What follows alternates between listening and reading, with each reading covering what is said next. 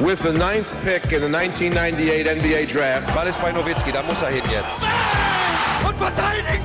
Verteidigen jetzt! Es ist schlicht und ergreifend der einzig wahre Hallensport.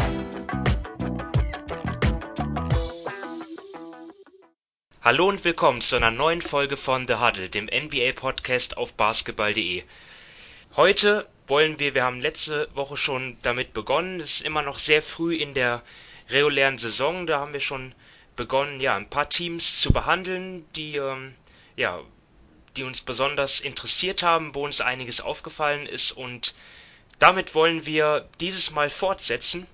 Ähm, und diesmal sind wir wieder zu dritt zusammengekommen. Ich begrüße nach einer kurzen Auszeit wieder zurück Dominik Cesani. Hallo Dominik. Hallo Simon. Und Sven Scherer. Hallo Sven. Hallo ihr zwei. Mein Name ist Simon Wisser. Und ja, also es ist immer noch sehr früh in der Saison. Also die meisten Teams haben so sieben, acht Spiele mittlerweile absolviert. Und ja, es gibt dennoch ähm, nach wie vor einige interessante Themen, die man so in die, die wir so letzte Woche gar nicht ähm, komplett äh, abhandeln konnten. Und wir fahren jetzt fort und haben uns dort in dieser Folge vier Teams rausgesucht, die wir näher beleuchten wollen. Das sind zum einen die LA Lakers, die Dallas Mavericks und aus der Eastern Conference ähm, sogar, also beziehungsweise aus der Southwest, äh, Southeast Division zwei Teams, die Miami Heat und die Orlando Magic. Und den Anfang machen wir mit den LA Lakers, weil das ist auch im Moment der Spitzenreiter im Westen mit einer ja, beeindruckenden Bilanz von 6 zu 1, also nach sieben Spielen erst eins verloren. Und ja, das ist auch, das, da, da gibt es natürlich einige Stats, die, die dort ähm, herausstechen. Aber äh, bevor ich hier losbreche, will ich einfach mal dir, Dominik, den Vorteil überlassen. Also woran liegt es, dass die Lakers so gut gestartet sind? Ja, ich glaube, ähm, das ist bisher ganz klar die Defense, die rangiert laut Clean in the Glass auf Platz 1 ligaweit mit 99,6 Punkten äh, pro 100 Ballbesitze. Also das ist schon sehr, sehr gut. Gerade ähm, die Dwight Howard spielt einen hervorragenden Part. Anthony Davis allgemein verteidigt das Team sehr, sehr gut. Auch, einen Le auch ein LeBron ist sehr engagiert in der Defense. Sie verteidigen am Ring gut.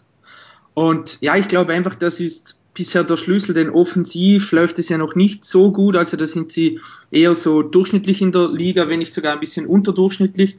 Aber sie, sie schaffen es einfach, in den Spielen zu bleiben. Sie waren gegen Dallas waren sie hinten, da haben sie am Schluss mit dem Dreier noch ausgeglichen und dann Verlängerung gewonnen. Sie hatten ähm, gegen die Spurs waren sie vorne, dann ist es wieder ganz, ganz eng geworden, dann haben sie da wieder einen Gang hochgeschalten. Also man sieht schon im Vergleich gerade zum letzten Jahr, das Team ist einfach wesentlich reifer, es macht weniger dumme Fehler, was natürlich logisch ist, weil man viel mehr Routiniers im Team hat als letztes Jahr. Und ja, ich meine, mit einem Anthony Davis, einem LeBron James hat man halt den Luxus, dass da jede Nacht oder jede zweite Nacht, wenn man spielt, immer einer ist, der das Team aus einer schlechten Situation rausreißen kann. Ja, wir haben also die Situation, die wir eigentlich erwarten konnten, jetzt was die Stars angeht. Also James und Anthony Davis liefern beide ab. Ähm, bei James ist es ja so, nach dem ersten Spiel gegen die Clippers, äh, da hat er nicht gut gespielt und dort haben ja einige, ja sogar angesehene Journalisten schon nach einem Spiel begonnen, irgendwie da so ein äh, Abgesang zu machen, also ihn ja dort irgendwie ja ein bisschen schon Overreaction zu betreiben. Seitdem ja hat er beeindruckend geantwortet und ja legt nicht nur 26 Punkte pro Spiel auf, sondern auch 11 Assists und 8 Rebounds und ähm, die Defense hast du schon angesprochen, dort ist er auch engagiert. Das ist jetzt nicht so einfach in Zahlen zu messen, aber man sieht es einfach. Und Anthony Davis, ja, da weiß man ja sowieso, dass er einer der besten Spieler ist, wenn er fit ist. Der macht dann auch in, in drei Vierteln mal 40 und 20. Und ja, sogar Dwight Howard äh, bislang schlägt sich sehr gut. Ähm, Sven, was sagst du zu dem Center? Ja, also muss man sagen, wir haben ja vor der Saison lange darüber philosophiert, ob er, wenn er das erste Mal in einer klaren Rolle, Rollenspieler äh, sein sollte, ob er das auch kapiert oder ob er auf Mellow in Houston macht. Äh, und ich habe mir nur mal ein paar Stats aufgeschrieben. Äh, also er nimmt auf 36 Minuten hochgerechnet nur 6,6 Field Goal Attempts. Äh, und das ist mit Abstand sind das die wenigsten in seiner Karriere. Er hat also zweimal bisher es unter 10 gehabt. Ja, und das war dann im 9-Bereich. Ist aber in Rebounds, Assists, Steals und Blocks mindestens oder sogar deutlich über dem Karriereschnitt. Bei einer 10,6 Usage Rate, hier auch Karriereschnitt 22,8. Also momentan muss man sagen, er ist der perfekte Rollenspieler, der das macht, äh, was er tun soll, äh, den Ball nicht einem Anthony Davis und einem LeBron James äh, aus der Hand nimmt und defensiv den Laden auch wirklich noch gut zusammenhält. Äh, und wenn die drei äh, auf dem Parkett stehen, haben sie auch ein Net-Rating von plus 46,4. Also das ist schon überragend. Äh, und man muss ja auch sehen, wenn zwei dieser drei stehen, sind sie eigentlich immer noch sehr, sehr gut. Problematisch wird es erst, wenn zwei von denen äh, auf der Bank sitzen. Und das Schlimme ist ja wirklich schon, dass wir Dwight Howard damit reinnehmen müssen irgendwo, äh, dass, dass wir irgendwo sagen können, also er ist da ein wirklich wichtiger Faktor, ob er spielt oder ob er nicht spielt. Das hätte, also ich sag mal, so optimistisch äh, war vermutlich kaum jemand vor der Saison. Man hätte zwar sagen können, okay, das Upside ist schon da, aber ich glaube, er hat alle Erwartungen irgendwo übertroffen. Ja, im, Gegensatz vielleicht zur, um mal auch mal ein bisschen kritisch zu werden, zur Offensive, und zwar nur Offensive von Anthony Davis, äh, da muss ich sagen, da ist noch einiges im Argen. Oder was hast du da gesehen, Dominik? Nee, also das stimmt definitiv. Er trifft gerade von außerhalb der Zone gar nichts. Also da ist er wirklich schrecklich. Ähm, auch sonst klar, ähm, was mir an ihm gefällt, ist, wie er dann teilweise den Ball verteilt. Also das finde ich auch bei Dwight Howard verbessert im Gegensatz zu früher, wobei die Erwartungen da natürlich sehr, sehr niedrig waren. Aber ja, Davis ist schon ähm, gerade eben mit seinem äh, Jumpshot, das ist sehr, sehr schlecht bisher. Also er trifft da aus der Mitteldistanz trifft er überhaupt nichts. Er trifft bis zu 10 Fuß, trifft nur 30 Prozent. Nachher aus der längeren Mitteldistanz trifft er 25 Prozent. Also das erklärt irgendwie auch seine, seine schlecht, insgesamt seine schlechten Fehlwurfquoten. Der Dreier auch mit 25 Prozent bei 2,9 Versuchen. Das ist auch wesentlich schlechter als in den letzten beiden Jahren. Also ich bin da, es ist natürlich nicht gut, aber ich bin da jetzt noch nicht besorgt. Ich glaube, das sollte sich bei ihm mit seiner Klasse schon wieder ein bisschen einpendeln, zumindest nach oben. Und deshalb, ja, ich glaube, keine Ahnung, wenn das in 10, 15 Spielen immer noch der Fall ist, dann muss man sicherlich einen strengeren Blick darauf werfen, aber jetzt warte ich einfach noch mal ein bisschen lieber ab, denn es ist ja nicht so, dass das teilweise mega schwere Würfe waren, sondern sie waren dann wirklich auch offen und er hat sie dann einfach nicht getroffen und das ist schon ein bisschen untypisch, sage ich mal. Ja, ich denke auch, also das Upside offensiv muss, ist, ist eigentlich noch riesig, weil wie gesagt, die Werte, sowohl was Field Goal wie auch die Mitteldistanz, die sind ja wirklich katastrophal. Also das ist ja nicht nur mies, sondern wenn man einfach mal so seine Karrierewerte anguckt, das ist ja ganz, ganz weit drunter. Was mich jetzt aber äh, immens wundert, ist, ähm, von seinen Zweiern sind nur 46,6 Prozent äh, assistiert. Vorher waren so, dass mindestens, also immer über 60 Prozent der Würfe assistiert waren. Also 61,8, ich kann meine Schrift kaum selber lesen, äh, war bisher Career Low. Ich weiß nicht, du, du siehst mehr Lakers wie ich. Äh, ist er zu egoistisch oder, oder woran liegt das? Nee, ich würde nicht unbedingt zu egoistisch sagen. Ich glaube einfach, dass er hat gerade zu Beginn von den Spielen hat er sehr, sehr viele ähm, Post-Ups bekommen. Da hat er natürlich dann das Tempo rausgenommen. Die waren dann nicht assistiert, diese Würfe. Ähm, so rein vom Gefühl her würde ich sagen, dass es jetzt in den letzten Spielen ein bisschen besser geworden ist. Ähm, ja, ich meine, die, die meisten assistierten Würfe bekommt er natürlich aus Pick and Rolls und Pick and Pops ähm, von LeBron. Da glaube ich auch, dass es ja in, in, in nächster Zeit mehr werden wird, denn da ist das Team insgesamt, haben sie sehr, sehr wenig bisher gespielt. Also im Vergleich von dem, was man erwarten konnte, sage ich mal. Und ja, egoistisch, ich glaube, er, er wollte zuerst mal die Würfe nehmen, gerade auch mit dem, mit dem Post-Up. Da waren ja gegen die Clippers, haben sie ja unheimlich viel aufgepostet, was ein bisschen komisch war. Das wurde jetzt über die letzten Spiele so ein bisschen besser. Und ja, das ist auch so ein Punkt, bei dem ich sehr gespannt bin, denn eigentlich müsste das Zusammenspiel zwischen den beiden ähm, perfekt funktionieren. Man sieht es auch immer wieder sehr, sehr, äh, man sieht es auch immer wieder, wie es sehr, sehr gut funktioniert. Also gerade wenn, wenn ähm, Anthony Davis abrollt, dann ist er kaum zu stoppen Richtung Ring. Aber das ja, dauert wahrscheinlich einfach noch ein bisschen und ich gehe mal davon aus, dass es besser werden sollte und auch, dass er mehr assistierte Würfe bekommt, denn immer nur ja selbst und Eis und so weiter, das ist ja wird seiner Fehlwurfquote nicht gut tun und insgesamt dem Team wahrscheinlich auch eher weniger helfen. Spielen sie mittlerweile auch mehr Pick and Roll? Weil ich glaube, das erste Spiel haben sie ein einziges gehabt oder, oder gar keins. Also da war ja die Kritik so hoch, dass das überhaupt nicht gekommen ist und auch zumindest so die, die prozentualen Abschlüsse sind ja eher im unteren äh, Liga-Durchschnitt. Also zumindest rein die Zahlen zeigen es nicht. Ja, eben da über die ersten Spiele hinweg war es wirklich sehr, sehr wenig. Ich meine, sie spielen ja auch nur 15,9 ähm, Pick and Rolls pro, pro Spiel. Das ist mit, mit der Frequenz her die, die, viert, die viertniedrigste. Das sind nur die Sixers, die Rockets und die Bucks. Spielen da noch weniger. Und ja, da bin ich auch gespannt. Was mir jetzt so ein bisschen aufgefallen ist, wirklich, dass sie das so, ja, ich würde jetzt nicht sagen, unbedingt immer auf den Gegner anpassen, aber dass sie dadurch ein bisschen flexibler agieren, dass sie da jetzt gerade zu Beginn nicht immer nur, ja, Pick and Rolls laufen oder sonst solche Sachen, sondern auch gewisse Dinge eben ausprobieren, wie es funktioniert, wenn man ja zum Beispiel gegen die Clippers viel aufpostet, wie es dann funktioniert, wenn man mehr Pick and Roll spielt.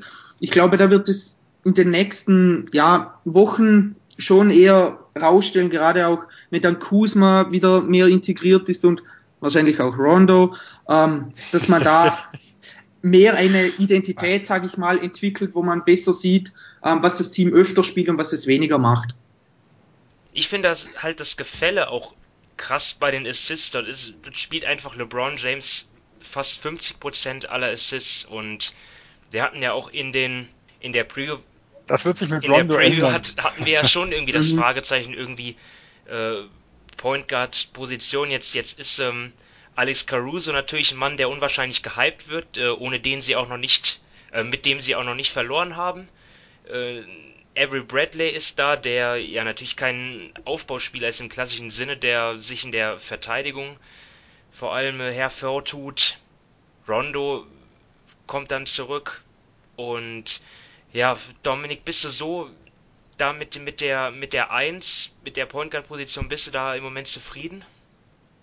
Ich sag mal defensiv schon, also Bradley, ich glaube, ich sag mal so, man hat jetzt da nicht den, den überragenden Spieler wie viele andere Teams, aber ich glaube, man kann da relativ flexibel agieren. Natürlich jetzt nicht flexibel auf allerhöchstem Niveau, aber man hat da schon, Frank Vogel hat da schon so ein bisschen, ja, Auswahl eben, ob er jetzt Bradley bringt oder ob er Caruso bringt, bringt, gerade defensiv. Das sind dann doch andere Spielertypen. KCP kann es dann teilweise auch. Offensiv natürlich, das ist wieder der andere Punkt. Also ich glaube, die größten zwei Schwachstellen des Teams sind einfach ein weiterer Flügelspieler, der vor allem auch Flügel verteidigen kann und einen äh, Aufbauspieler, der das Pick and Roll laufen kann. Denn derzeit hat man wirklich nur LeBron und ja, ich sag mal so, Leute wie ein Queen Cook zum Beispiel oder Troy Daniels und so weiter, das sind alles so One-Trick-Ponies. Also die sorgen offensiv für das Spacing, aber sie laufen jetzt nicht irgendwie oder sie laufen nicht die Offensive, defensiv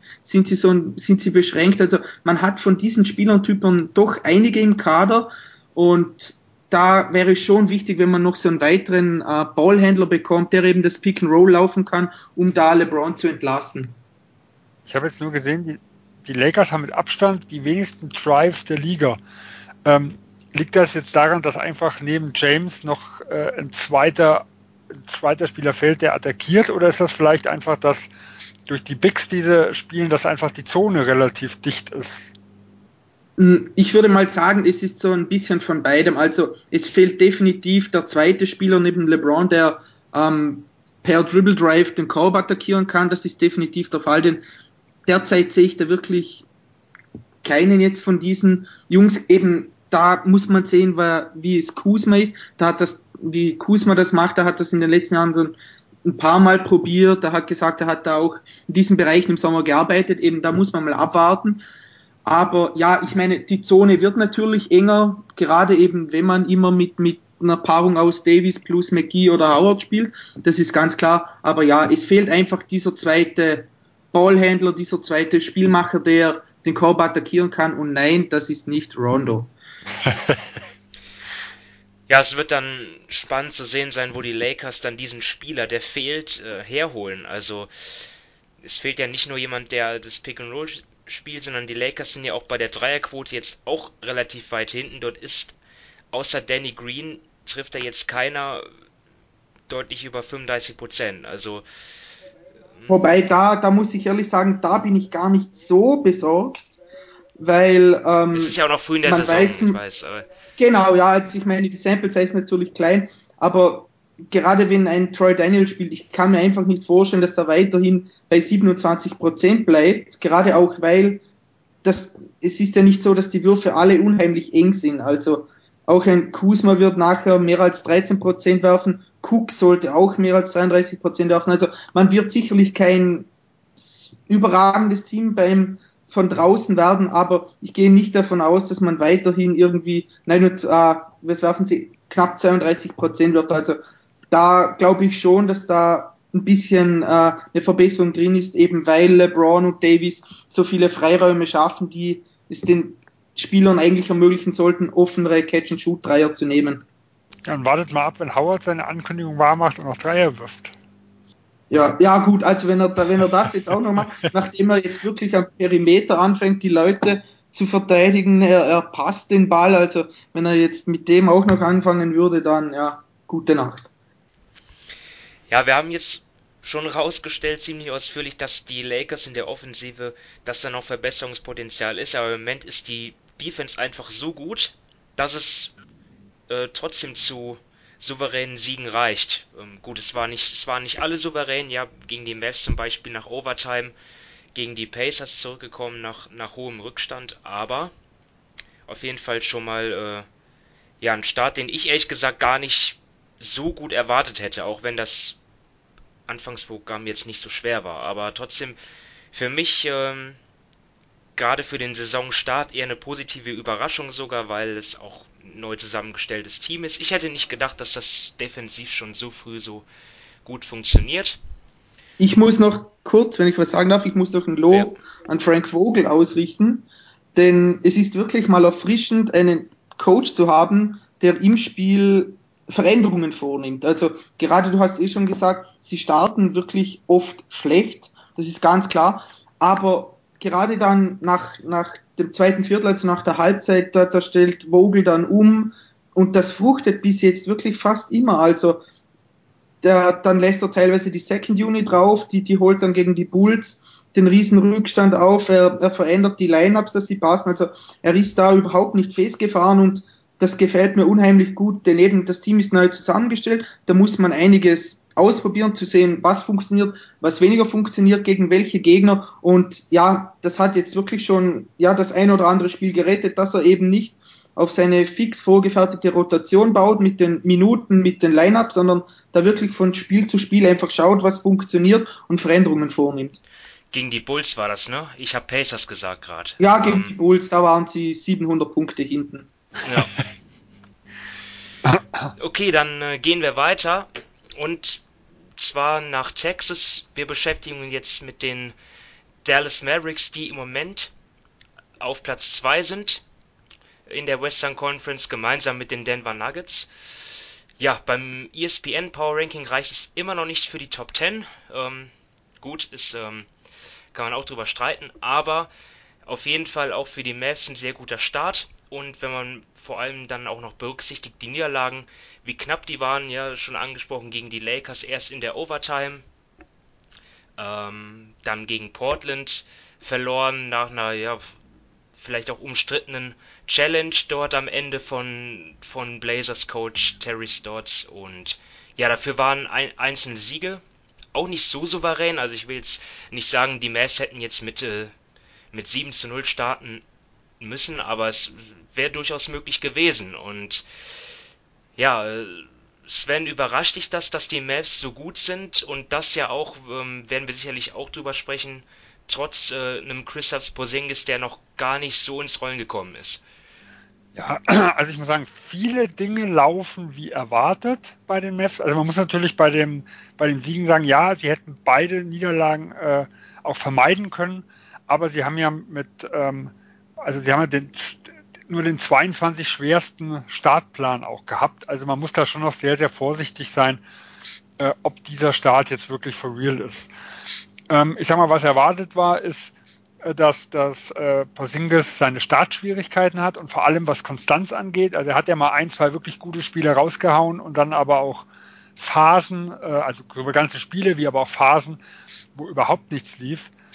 Ähm, dass die Bank extrem stark ist, ist, glaube ich, was, was wir vorher erwartet haben, also mit einem plus 7,1 Net-Rating äh, und zwei Dinge, sage ich mal, fand ich, fand ich ein bisschen unerwartet. Für mich war äh, Finney Smith deutlich stärker, äh, wie, ich, wie ich erwartet hatte, weil dort ist halt, ja, finde ich, die Lücke auf dem Flügel fand ich schon immens.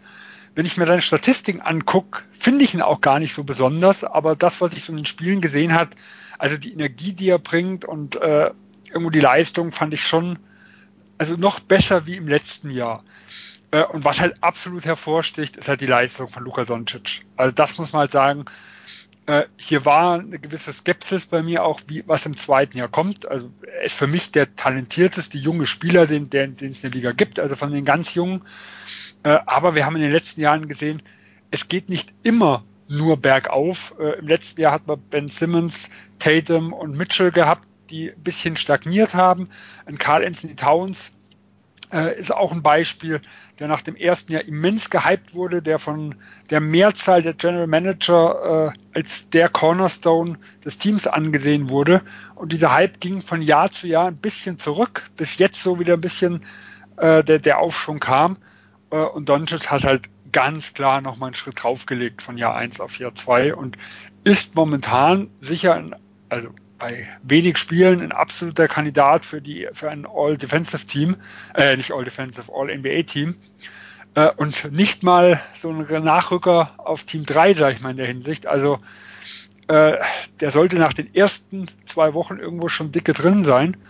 Äh, und das ist halt was, also wo man sagen muss, Respekt äh, und bin ich mal gespannt, wie sich das bis zur Saisonende halten wird oder ob vielleicht die Regression noch im Laufe der Saison kommt. Ja, bevor ich meine Beobachtungen raushaue, Dominik, du hast, weiß nicht, wie viel du von Dallas gesehen hast, vielleicht das Spiel gegen die Lakers, vielleicht auch noch was anderes. Was ist dir denn positiv aufgefallen oder auch negativ?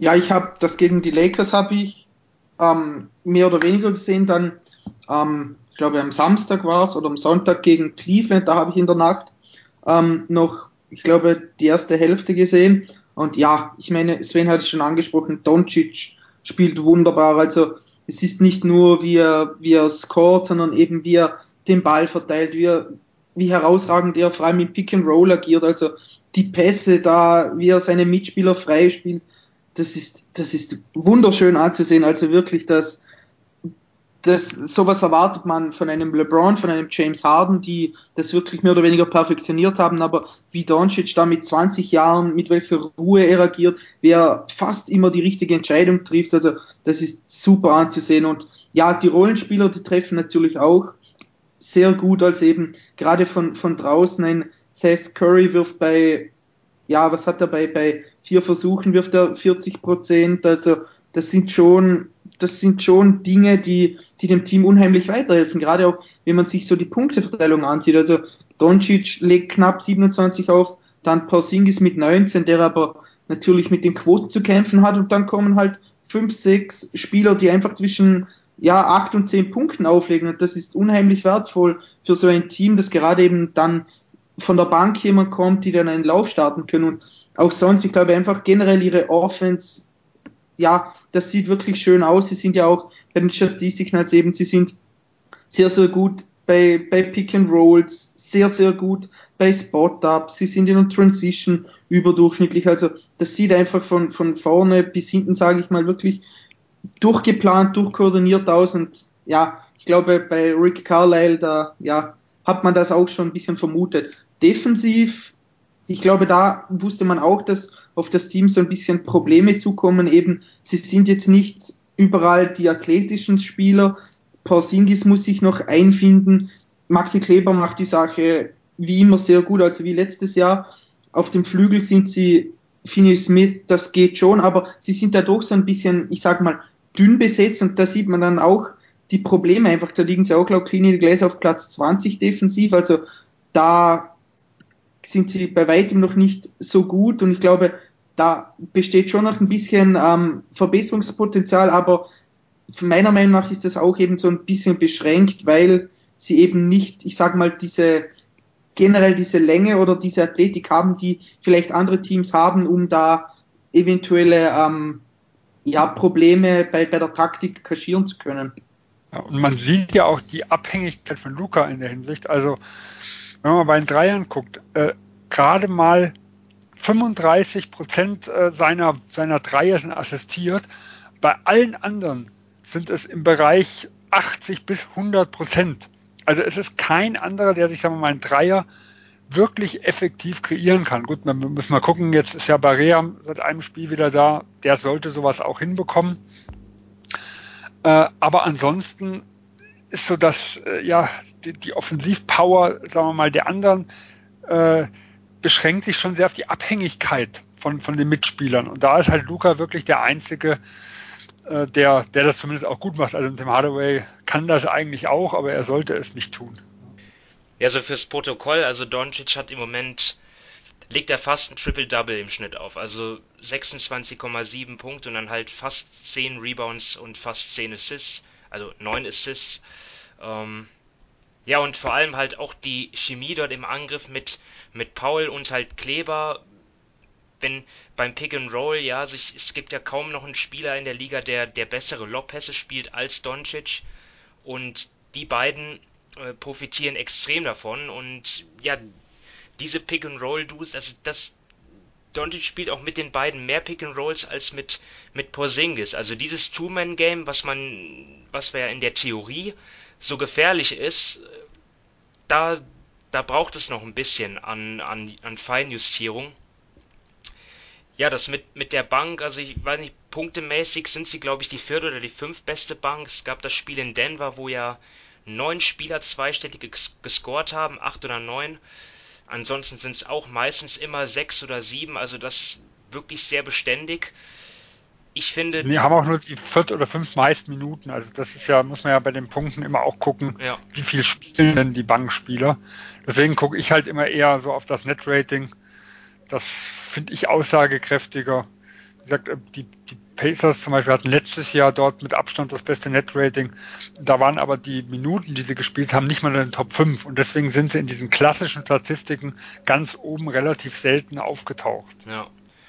Ja, und auch DeLon Wright, also wir, wir wussten, wir konnten eigentlich von ihm erwarten, dass er dort auf dem Flügel den Mavs weiterhilft in der Defense, tut er auch, aber bislang trifft er sogar den, den Dreier exzellent mit 60 Prozent. Er nimmt nicht so viele, aber die, die er nimmt, die trifft er wirklich hochprozentig.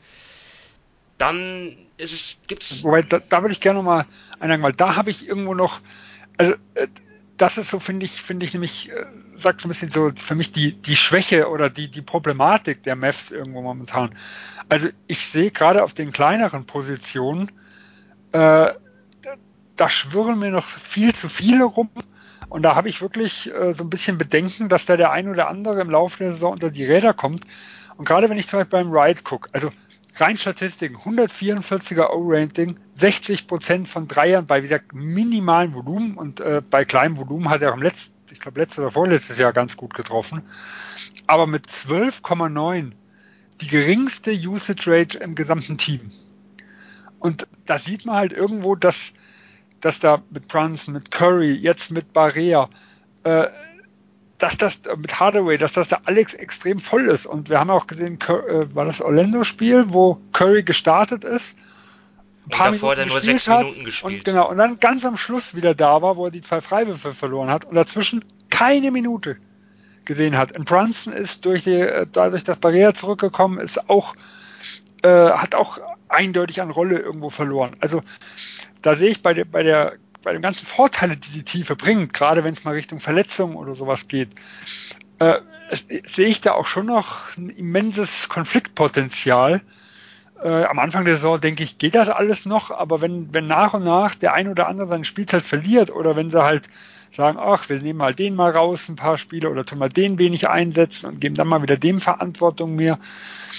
Äh, da, bin ich mir noch nicht ganz sicher, was das Ganze irgendwo wert ist und wie gut die Leute wirklich sind, ähm, weil halt einfach da noch keine Konstant drin ist und auch wie gesagt noch weniger, selbst wie nach den paar Spielen, wie ich da irgendwo äh, mehr erwarte. Ja, die Rotation verändert sich irgendwie von Spiel zu Spiel und jetzt hat man es auch gesehen in Orlando, das war dann ein Faktor. Da kommt dann JJ Barea zurück und schenkt den Magic in, was weiß ich, zwei Minuten, anderthalb Minuten elf Punkte ein und der startet dann dann auch in der zweiten Halbzeit gleich. Also dort ist wirklich, ähm, das wird interessant sein zu sehen, aber Barea für mich, ja, auch wichtig, weil, wie schon angesprochen, er ja ein, zwei, ein zweiter Spieler ist bei den Mavs für mich auch, der kreieren kann für andere und Lücken reißt. Ähm, jetzt haben wir noch nicht so viel gesprochen über Porzingis und da... Könnte ich nur noch schnell was bei Doncic fragen? Ja. Ähm, da hat jetzt äh, knapp vier Minuten äh, pro Spiel mehr als letztes Jahr. Hat über 20 Touches mehr als letztes Jahr. Er führt die Liga bei den Touches ja, mit, mit fast sechs oder sieben vor LeBron an. Glaubt ihr, dass diese Last, sage ich mal, er über die Saison hinweg halten kann? Der, denn er ist jetzt nicht, ich finde, er ist physisch besser geworden, aber er ist jetzt natürlich physisch nicht so, so ein Tier wie viele andere. Und glaubt ihr, dass da er über die Saison hinweg diese Last tragen kann oder ob da mal ja, Hilfe kommen muss? Denn es ist schon enorm viel für einen 20-jährigen was der da, ja, wie viele Aufgaben der gerade offensiv für das Team übernehmen muss.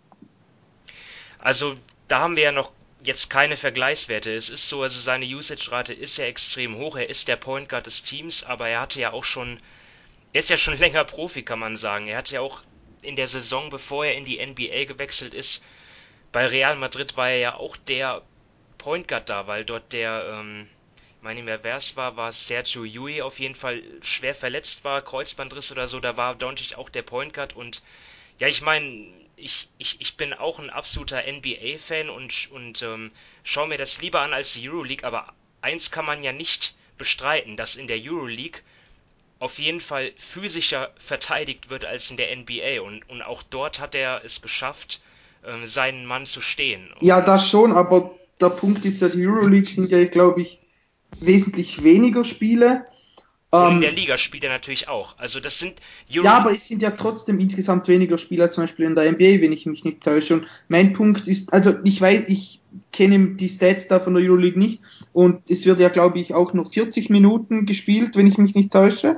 Ja. Und das mit dem Tempo, das weiß ich jetzt nicht. Also das physischer Verteidiger kann ich mir gut vorstellen, aber dass wesentlich athletischer gespielt wird in der NBA. Ich glaube, das ist auch nicht von der Hand zu weisen. Ich bin einfach gespannt, ob Doncic diese, ja, ich sag mal, diese Last über 82 Spiele hinweg tragen kann oder ob der Carlyle irgendwann sagt, ja, wir müssen da irgendwas machen, dass da das ein bisschen runtergeschraubt wird.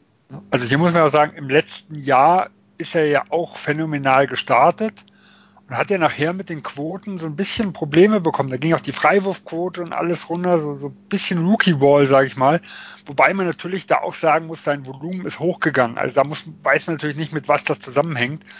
Aber er wirkte nicht mehr ganz so wie am Anfang der Saison. Und ich denke, äh, hier wird es halt auch mal interessant, wenn jetzt Barea wieder regelmäßig zurückkommt, weil in dem Orlando-Spiel hat man ihn ja auch oft Off-Ball gesehen, wenn Barea den Ball hatte, also gerade in dieser heißen Phase ist er ja auch mal ein bisschen auch mal auch mal an der Dreierlinie nur rumgehangen, ohne äh, dermaßen aktiv im Spiel zu sein.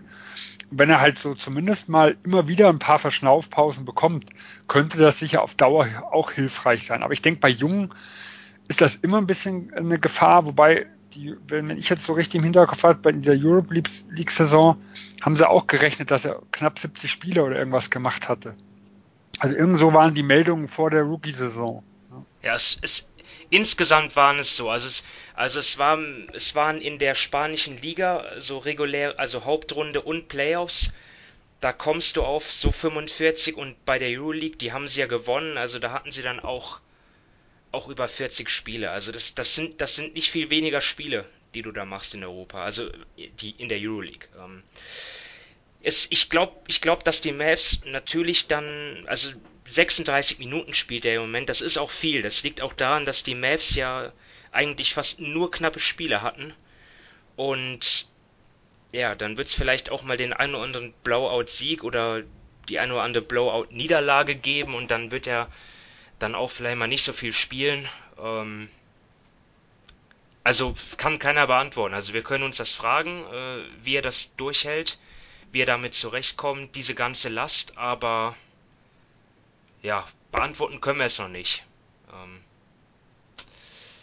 er hatte ja auch äh, diese Saison immerhin zum ersten Mal seit Jahren einen freien Sommer. Ich glaube, das ist ein Faktor, den man nicht unterschätzen sollte. Ne? Also deswegen glaube ich schon, dass er insgesamt sehr viel ausgeruhter in diese Saison gegangen ist und deswegen jetzt auch in dieser Saison dann konstanter dann auch hinten raus spielen kann. Ist ja, also mein, meine ähm, ja. Einschätzung. Ich denke, es ist auch schwer zu erwarten, dieses Niveau jetzt über die gesamte Saison zu halten. Also das wäre. Nee, nee, das erwartet das, das aber, glaube ich, auch keiner. Nicht, oder? Ja. Das, das eh nicht. Aber ich dachte eben nur, weil es ist schon enorm viel eben, was er leisten muss. Du hast es ja vor, vorher mit der Dreierquote angesprochen, dass die Mavs bisher, ja, jeder andere bis auf ihn quasi nur von ihm abhängig sind, um, um zu den Würfen zu kommen. Also Zweierbereich sieht es nicht anders aus. Ich glaube nur 16, ich muss mal gucken, ich habe nachgeguckt.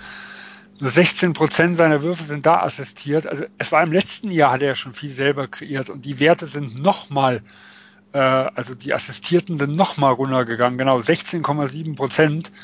Also er macht ja in der Hinsicht, ich sag mal, nahezu alles alleine, wenn es um seinen Schuss geht. Also es ist schon, es ist schon berechtigte Frage, ob er das äh, in seinem zweiten Jahr, sag ich mal, auf eine ganze Saison irgendwo schon durchziehen kann, selbst mit den ganzen Vorgeschichten mit Euroleague und alles, was er irgendwo hatte. Ähm, weil damit äh, Dallas, sag ich mal, ein relativ, äh, relativ sicherer, in Anführungsstrichen, Playoff-Kandidat ist, ähm, muss er es eigentlich. Also sie können sich eigentlich kaum erlauben, dass er mal so ein, zwei schlechte Monate hat. Dann könnte das Ganze schon trotz der ganzen Tiefe äh, schon richtig nach unten gehen, weil da fehlen einfach die Leute, die ihn da, die ihn da ersetzen können. Außer Christoph Porzingis vielleicht. Ähm, vielleicht spielt er dann, vielleicht ist er dann ja besser reingekommen in die Saison bislang. Ähm, wollte ich schon nochmal ansprechen, sein, seine Personalie, also die Zahlen insgesamt sind ja ganz okay, 19 Punkte, 8 Rebounds pro Spiel, aber die Wurfquoten aus dem Feld, aus von der Dreilinie, ähm, nicht so gut. Ähm, er ist eigentlich nur in Transition und im Pick and Roll effizient, wobei man da auch sagen muss, die Feldwurfquote jetzt aus Pick and Rolls Abschlüssen, also aus Abschlüssen nach Pick and Rolls, die ist auch schlecht, also unter 38 Prozent. Die, die Effective Field Goal Percentage, die ist halt höher, bei über 50 Prozent, was halt daran liegt, dass, dass, dass er meistens dann nicht zum Korb rollt, sondern dass es Pick and Pops sind, dass er dann Dreier nimmt. Ähm, Im Post-Up schlechte Quoten. Also ist auffällig, dass er halt, wenn er das Pick and Roll spielt mit Doncic, dass das und, und der Gegner dann switcht, dass er dann ja mit, dass er dann den kleineren Gegenspieler hat und das nicht so recht bestrafen kann. Also dort ist er auch die Fadeaways, die er nimmt, die trifft er nicht wirklich gut. Ähm, das ist noch keine effiziente Abschlussart. Er äh, kommt für mich auch immer noch zu selten an die Linie. Fünf Freiwürfe pro Spiel. Also ja, da, da gibt es in der Offense bei Porzingis gibt's da noch ein paar Baustellen. Dass er kein Nowitzki ist, ist klar, was jetzt das Post-Up-Spiel angeht. Aber trotzdem, Sven, was, was kann Porzingis da noch besser machen? Äh, bist du irgendwie schon ein bisschen, ja, in Anführungsstrichen besorgt oder glaubst du, dass er sich noch steigern wird? Weil, weil auch sein Net-Rating ist ja vernichtend. Also die, die, die Mavs sind ja ohne ihn 25 Punkte pro 100 Ballbesitze besser. Ja, also äh, irgendwo besorgt in der Hinsicht würde ich jetzt nicht sagen, weil er war anderthalb Jahre nicht, nicht dabei. Also mich würde es jetzt wundern, wenn es anders wäre, um es ganz, ehrlich zu sagen. Und man muss jetzt auch sehen, er ist im Spiel noch nicht wirklich integriert. Also da weiß ich nicht genau, wo, woran es jetzt in der Hinsicht liegt. Aber wir haben immer wieder Phasen, äh, wo er ja rein als, als Floor Spacer genutzt wird, also wo er wirklich nur in der Dreierlinie rumhängt. Äh, und das war aber auch in New York schon, schon früher ein bisschen das Problem. Also in, gerade in dem Jahr mit Mello und mit Rose, äh, dass es da so die, die Phasen gab, wo die äh, ihr Ego-Gezocke, sag ich mal, gemacht haben. Also das will ich jetzt Dallas nicht so sagen, aber wo er ein bisschen außen vor gelassen wurde. Äh, und dann war es schon immer so ein bisschen, dass er so, ja, wenn er dann mal abgemeldet war, hat er extrem, extreme Schwierigkeiten gehabt, von sich aus sich wieder in das Spiel zu integrieren. Äh, und so habe ich auch immer wieder das Gefühl, also dass, dass sie noch nicht viel mit ihm anfangen können. Und man muss auch sagen, man hatte, sein Spiel ist schon ein bisschen umgestellt worden zu New York-Zeiten. Also in New York hat er auch viel äh, aus den langen Mitteldistanzen gearbeitet, weil gerade gegen Ende der Shotclock hatten sie ja keinen, haben, haben sie ja gut, nimm den Ball und mach mal irgendwo was. Ähm, und das ist jetzt halt nicht so. Also die prozentual tut er deutlich mehr Dreier nehmen. Aber es ist natürlich auch schwierig, wenn, wenn gerade der Dreier und sowas nicht fällt, da irgendwo in den Rhythmus zu kommen. Äh, also ich glaube, wir müssen dem Ganzen einfach noch ein bisschen Zeit geben, weil lange Pause, wie gesagt, anderes Spiel, andere Mitspieler. Ähm, ich würde das dem Ganzen jetzt noch nicht, also ich würde jetzt noch nicht sagen, äh, er ist jetzt ein Flop oder in der Hinsicht, sondern ein halbes Jahr, denke ich, muss man einfach mal warten, um zu gucken, wie er sich da integrieren kann. Ja, das ist eigentlich auch die Antwort, die ich erwartet habe. Und man sieht es ja, ich, natürlich ist das ein Beispiel, er ist ein anderer Spielertyp als zum Beispiel Gordon Hayward. Da, da haben wir jetzt ein Jahr eigentlich gewartet, dass er wieder der Alte wird. Und jetzt ähm, in der zweiten Saison nach der schweren Verletzung legt er auf einmal 20 Punkte, 8 Rebounds und 4,5 Assists bei Traumquoten auf. Also es dauert einfach manchmal ein bisschen länger, bis die Spieler wieder die Alten sind. Und Posingis hat ja jetzt sogar fast zwei Jahre keinen richtigen Basketball gespielt, muss man sagen. Also da ähm, gibt es noch keinen Grund zur Panik. Und ja, ich würde mal sagen, genug Dallas. Und gehen zum Team, wo es auch keinen Grund zur Panik gibt, nämlich zu den Miami Heat die sind auch sehr gut gestartet. Und ja, wir hatten vor der Saison war das für mich ein Team, was jetzt eigentlich, ja, weil ich nicht so richtig einschätzen konnte und dort gab es auch Spieler, die ich noch gar nicht auf dem Zettel hatte, wie äh, Kendrick Nunn, Duncan Robinson. Ja, die spielen jetzt auf einmal richtig stark. Beide Spieler, die 2018 nicht gedraftet worden sind, dann letzte Saison in der G-League gespielt haben und jetzt in der NBA groß aufspielen. Also muss man auch mal ein Kompliment aussprechen an die Heat für ihr Scouting, für ihre Spielerentwicklung. Ja, Dominik, was sagst du zu Miami? Wer sticht dort heraus?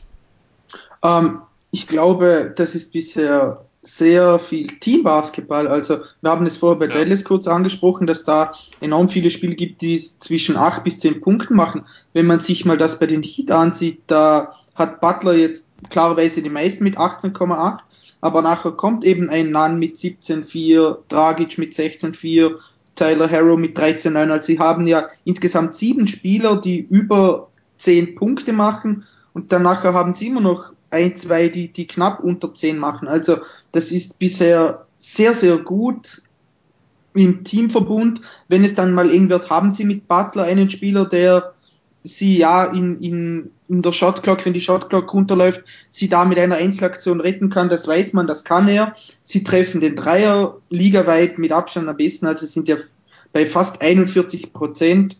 Sie nehmen ja auch ähm, ähm, ja jetzt nicht wenige Dreier, also sie sind da über dem Ligaschnitt und ich glaube einfach, sie machen es enorm gut. Sie ziehen sehr, sehr viele Freiwürfe, sogar ligaweit die meisten, wenn man das runterbricht. Also das ist offensiv schon sehr gut. Das sagen auch die, die ganzen einzelnen Statistiken. Ich meine, es sind offensiv auf Platz zwei, defensiv auf Platz drei. Das ist durch die Bank jetzt bisher wirklich sehr gut und ja, ich glaube einfach, dass sich mit, mit Butler, ja, Butler passt da mit seiner Mentalität, so wie er spielt, hervorragend rein. Das ist jetzt kein Team, das, das ja, für ihre, sage ich mal, für ihre Schönspielerei bekannt ist, sondern das ist einfach sauberer Basketball, das ist sehr, sehr guter Basketball. Sie haben einen super Coach, also das muss auch immer wieder erwähnt werden, dass Spolstra ist ja nach der großen Heatzeit so ein bisschen unter dem Radar geflogen und auch hat aber eigentlich jedes Jahr ein, ein, ein konkurrenzfähiges Team hergestellt oder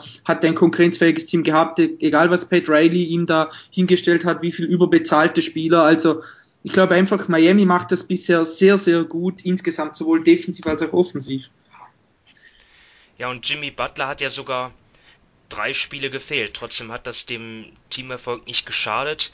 Und er nimmt sich ja bislang sogar ein bisschen zurück. Also er hat ja nur drei, 13 Würfe äh, genommen pro Spiel aus dem Feld und die Wurfquoten sind auch nicht super gut, aber trotzdem hat er halt ein Net-Rating von plus 10,7 jetzt laut NBA Stats. Also das zeigt ja auch seinen Wert fürs Team insgesamt. Und ja, dort gibt es einfach, du sagst richtig Teambasketball, viele Spieler, die sich dort ähm, einbringen. Halt die, die Rookies, ja, mit, mit Hero, Nunn und, und Robinson, die extrem gut werfen und auch an, ansonsten einiges zu bieten haben. Dann Justice Winslow, der extrem stark punktet und reboundet und auch noch knapp 5 Assists verteilt.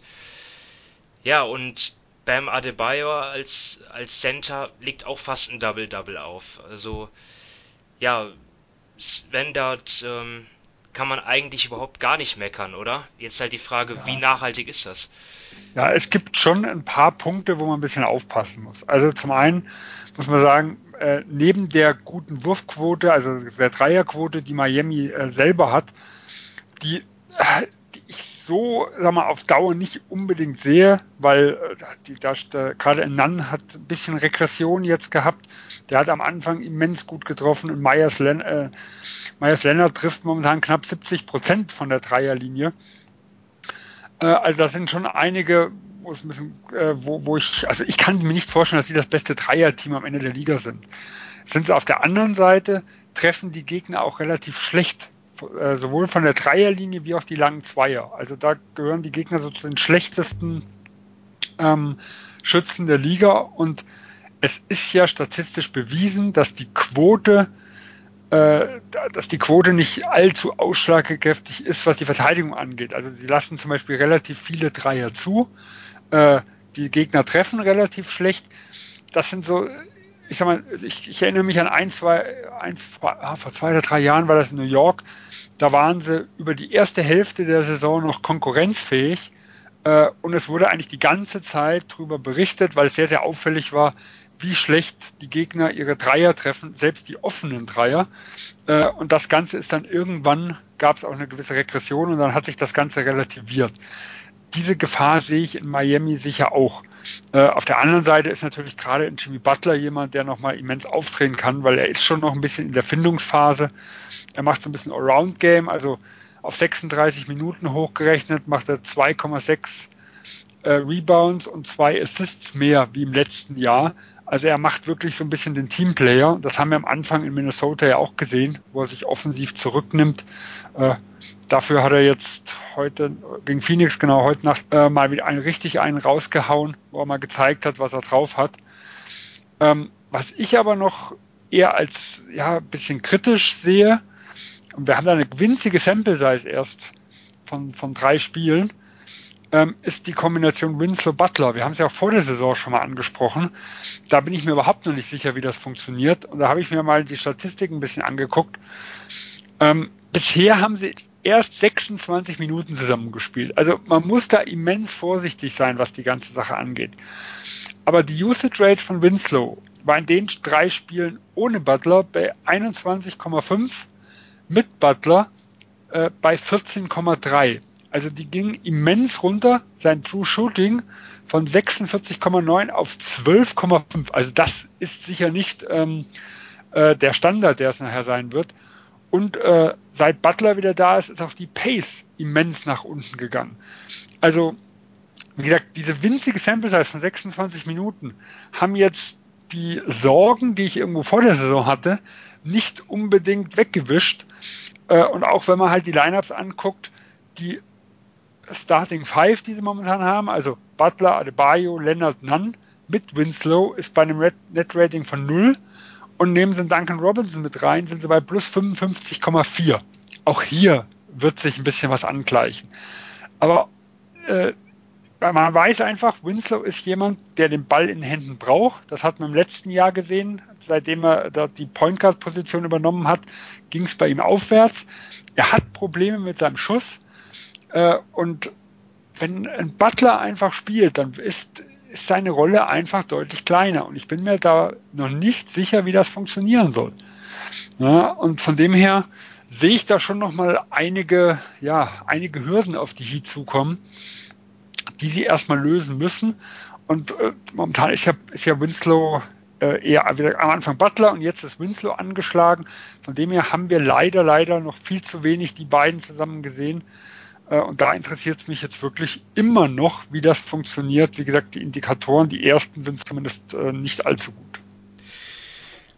Ja, du, du ähm, machst dir hier allmählich den Namen so als Mana, Sven. Also du, äh, oder, aber wir haben halt nun mal relativ wenig Spiele und die Heat haben überrascht. Ja. Man sollte halt auch immer nehmen, nach allem, was man, was man zu loben hat. Und ich sag mal gerade, ja, auch hier, wir haben es ja vor der Saison angesprochen, dass die Heat jedes Jahr jemanden raushauen, der, der also aus dem Nichts kommt. Egal ob die äh, Josh Richardson, ähm, Tyler Johnson, McCruder und so weiter. Und dieses Jahr haben sie sich bisher in der Hinsicht wieder selbst übertroffen. Also wenn man sieht, äh, Adebayo, der jetzt wirklich sein Breakout-Jahr hatte, äh, der war, also die Kollegen von uns aus dem College-Bereich, die hatten ihn, glaube ich, Ende erster oder sogar eher in der zweiten Runde gesehen. Und das war bei vielen die Meinung. Also, dass er in 15 damals gezogen wurde, galt so als, um Gottes Willen, was denn hier passiert? Äh, der ist jetzt ein Bomben-Allround-Center, hat er sich entwickelt. Das Einzige, was noch fehlt, ist so der Schuss, also aus der, aus der langen Mitteldistanz und aus der, aus der Dreierdistanz. Aber ansonsten äh, legt der Bombensaison bis jetzt hin. Und wie gesagt, was die wieder, Duncan Robinson, ähm, äh, Nunn, Dragic hat sich wieder erholt. Myers Leonard, wie gesagt, in seiner kleinen Rolle äh, als Stretch Fünfer, der so ein ganz solider Positionsverteidiger ist, macht er sich hervorragend. Und Tyler Hero war ja auch nicht unumschritten an 13. Der haut jetzt hier mal fast 30 Minuten raus äh, und gilt plötzlich als die Entdeckung des Drafts irgendwo. Äh, also es gibt ja auch viel zu loben, aber man muss natürlich auch ein bisschen vorsichtig sein. Es gibt für mich halt schon noch ein paar Dinge, die, wo ich den Heat noch nicht traue, was so das ganz, das Level ganz oben äh, angeht. Ich würde da auf jeden Fall schon besser einstufen wie die 44 Siege, die ich ihnen vorher gegeben hatte, weil dafür gerade gerade durch diese, sage ich mal, äh, unbekannten Leute, die jetzt gekommen sind, haben sie halt wirklich eine tiefe Rotation. Und das, das ist natürlich schon über die Saison einiges wert. Aber um sie jetzt hier vielleicht nahe Contender zu sehen, zumindest das sagen ja die Statistiken am Anfang der Saison, in der Hinsicht könnten sie ja rein vom, vom jetzigen Bereich her gezählt werden. Da bin ich noch sehr, sehr vorsichtig. Ja, als Contenter, Con Contenter, äh, als Contender sehe ich sie jetzt auch nicht, aber ähm, auch bei den Dingen, die man irgendwie so kritisiert oder anmahnt, muss man auch manchmal vorsichtig sein. Ich meine, du, du sprichst das richtig an. Miami lässt viele Dreier zu, die dritten meisten in der Liga. Aber wenn man jetzt sagt, ja, der Gegner hat da auch schwäch, schlecht getroffen, das wird sich alles angleichen. Nun, Miami hat auch gegen Teams gespielt, die den Dreier auch nicht so gut treffen einfach. Wie zum Beispiel die Hawks oder die, die Grizzlies oder auch gegen die Timberwolves, obwohl sie gegen die ja verloren haben. Aber vielleicht gehörte das auch einfach zum Matchplan dazu. Ich habe jetzt nicht all diese Spiele komplett gesehen, aber vielleicht gehört es auch einfach zum Matchplan dazu, dass man dort einfach ja die Zone dicht machen will und dann einfach ja den Gegner einlädt, von draußen zu werfen, weil das eben nicht so die Stärke von diesen Teams ist. Also da muss man dann jetzt mit der Zeit auch sehen, ob ist das jetzt wirklich die ganz klare Defensivstrategie der Miami Heat, so wie wir das ja letztes Jahr bei den Bucks gesehen haben. Die haben ja wirklich den Fokus drauf gelegt, die Zone dicht zu machen und dann lieber Dreier zuzulassen. Ähm, oder ist es einfach so, dass die Heat dann jetzt auch gegen vielleicht stärkere Team, Teams ähm, aus der Distanz, dass sie dann anders verteidigen? Das muss man alles sehen. Also ähm, ich will das jetzt den, den Heat nicht zum Vorwurf machen, dass die Gegner einfach die Würfe zum Teil nicht treffen. Es ist halt nur das, Potenzial, was da ist. Ja. Das ist das, was ja. wir Denver zum Beispiel Anfang letzter Saison gesehen haben. Ersten anderthalb Monate haben die Gegner relativ schlecht aus der Distanz getroffen, obwohl Denver damals sehr, sehr viele Dreier zugelassen hat, vor allem auch offene Eckdreier. Ähm, da waren sie dann zweimal Top Ten in der Defense und äh, Dezember, Januar sind sie richtig abgestürzt. So, wo dann die Treffer der Gegner wieder besser wurden. Gegen Ende der Saison hat sich die Defense stabilisiert. Also sie waren ja nachher auch so Richtung Top 10 wieder, so 10., 12. Äh, in den letzten Monaten. Also da hat das dann schon wieder gepasst. Aber zu dieser immens starke Anfang zu Saisonbeginn, äh, der, da sind sie schon ein bisschen runtergekommen. Das haben wir halt mal sehr, sehr häufig gesehen. Jetzt muss man natürlich sagen, Miami wurde defensiv von Beginn an als absolutes Top-Team irgendwo gesehen. Äh, ich glaube nicht, dass sie in der gesamten Defensive komplett abfallen werden. Aber die, diese Diskrepanz zwischen super selber den Dreier treffen und ganz, ganz wenig zulassen, ist schon immens. Sodass man da schon äh, zumindest einen gewissen, also man hat ein, ein, hohes Fallniveau, um es mal so zu sagen. Das heißt ja nicht, dass du ganz tief fallen musst. Äh, aber ich glaube, diese Diskrepanz wird bis zum Schluss nicht bestehen bleiben. Ja, bei allen Statistiken, die wir heranziehen, ja, bei, bei so wenigen Spielen gibt es dann natürlich auch Ausreißer, die dann vielleicht die Statistiken verzerren. Die Heat hatten ja auch diesen krassen Blowout gegen Houston, wo die Rockets, ja, keine Ahnung, was die am Abend davor gemacht haben, aber ja, so richtig ready zu spielen waren die nicht. Ähm, muss man auch alles berücksichtigen, ja. Dominik, möchtest du noch was anfügen? Oder hast du genug um, von der ähm, Diskussion?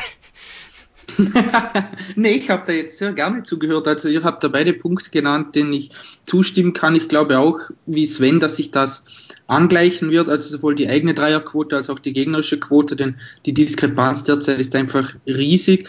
Aber ich bin auch gespannt, wie du, äh, wie du gesagt hast, wie es ähm, Miami insgesamt angehen wird auf was sie den Fokus legen, auf, ob sie eben die, die Zone verengen oder ob das, ja, keine Ahnung, derzeit nur eben diese ganz kleine Sample Size ist. Also ich glaube, wenn man das jetzt über die nächsten Wochen beobachten ähm, wird und kann, dann wird das definitiv einen Aufschluss darüber geben, was Miami vorhat.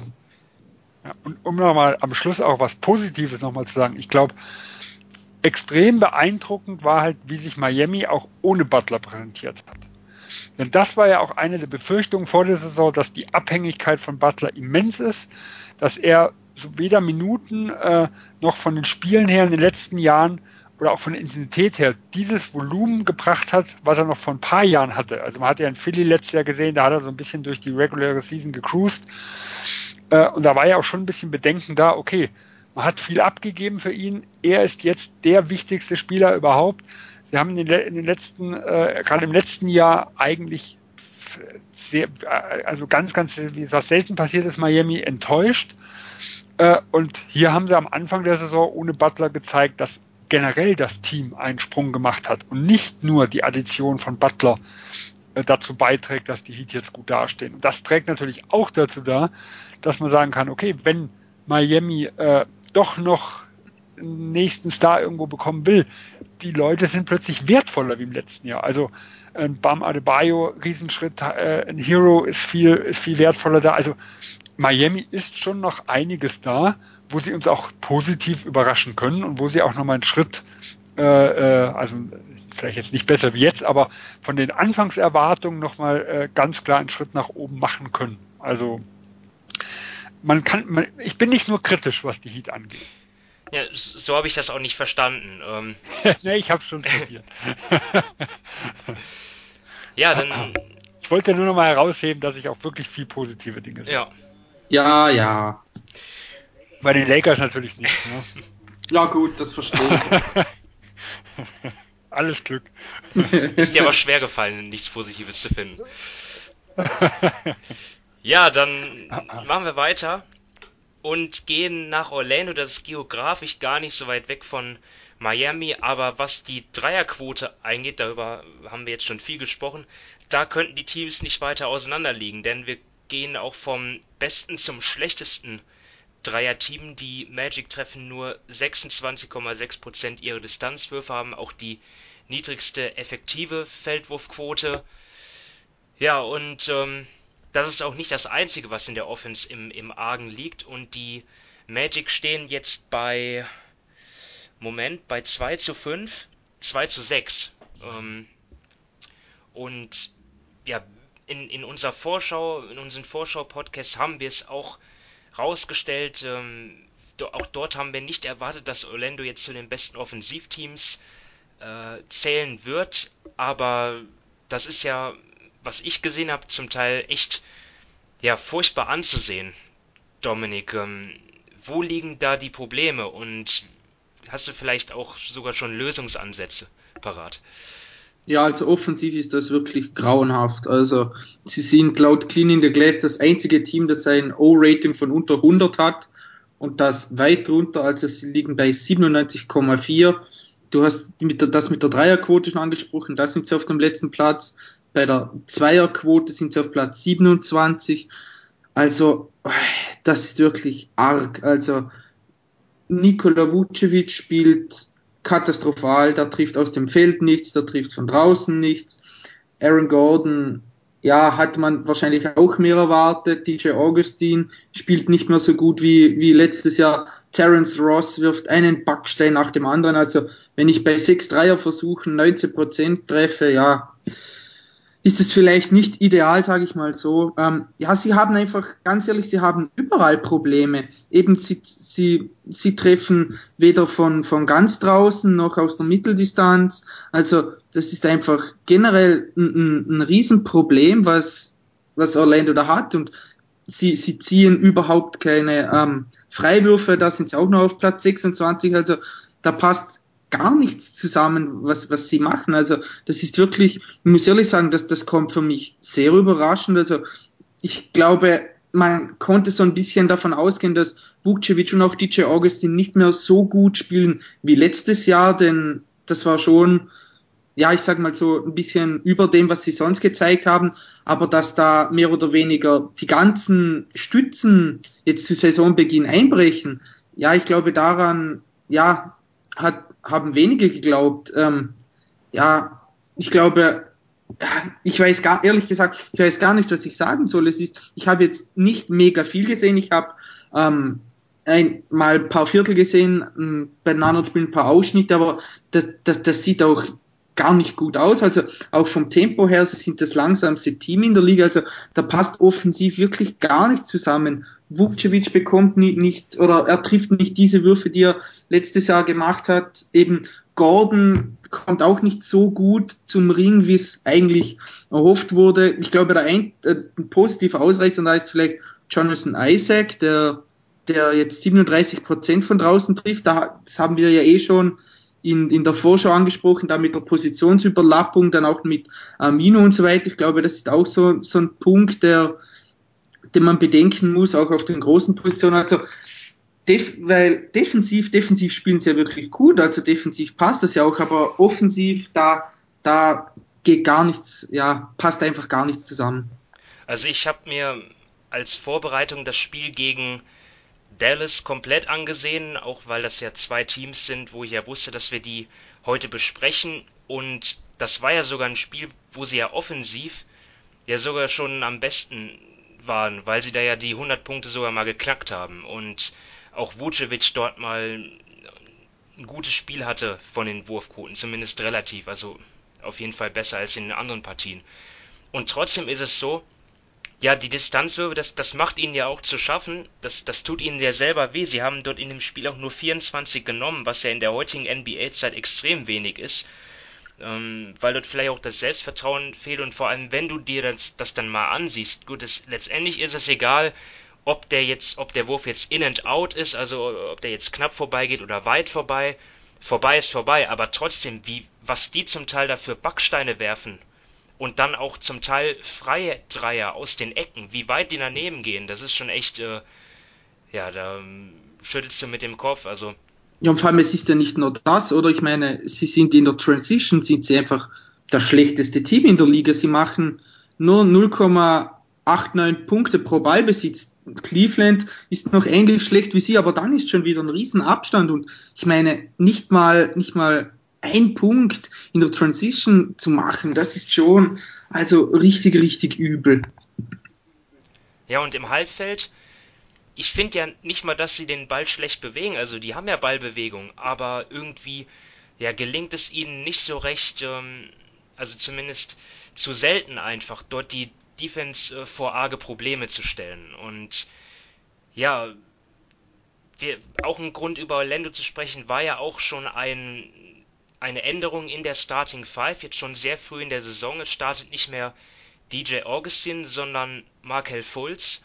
Und Sven, hast du jetzt schon irgendwie, also zum einen, warum hat das Orlando gemacht? Hast du da irgendwie eine Idee? Und zum anderen ist das, hat das schon etwas bewirkt? Kannst du dazu was sagen? Ja, also ich glaube, den Move, den sie gemacht haben, äh, gibt natürlich zwei zwei Möglichkeiten. Einmal, sie hoffen sich dadurch, ähm, dass Fulz jetzt, sagen wir, ein bisschen einen Schub bekommt und er ist ja nicht so wie in Philadelphia im Pseudo-Starter.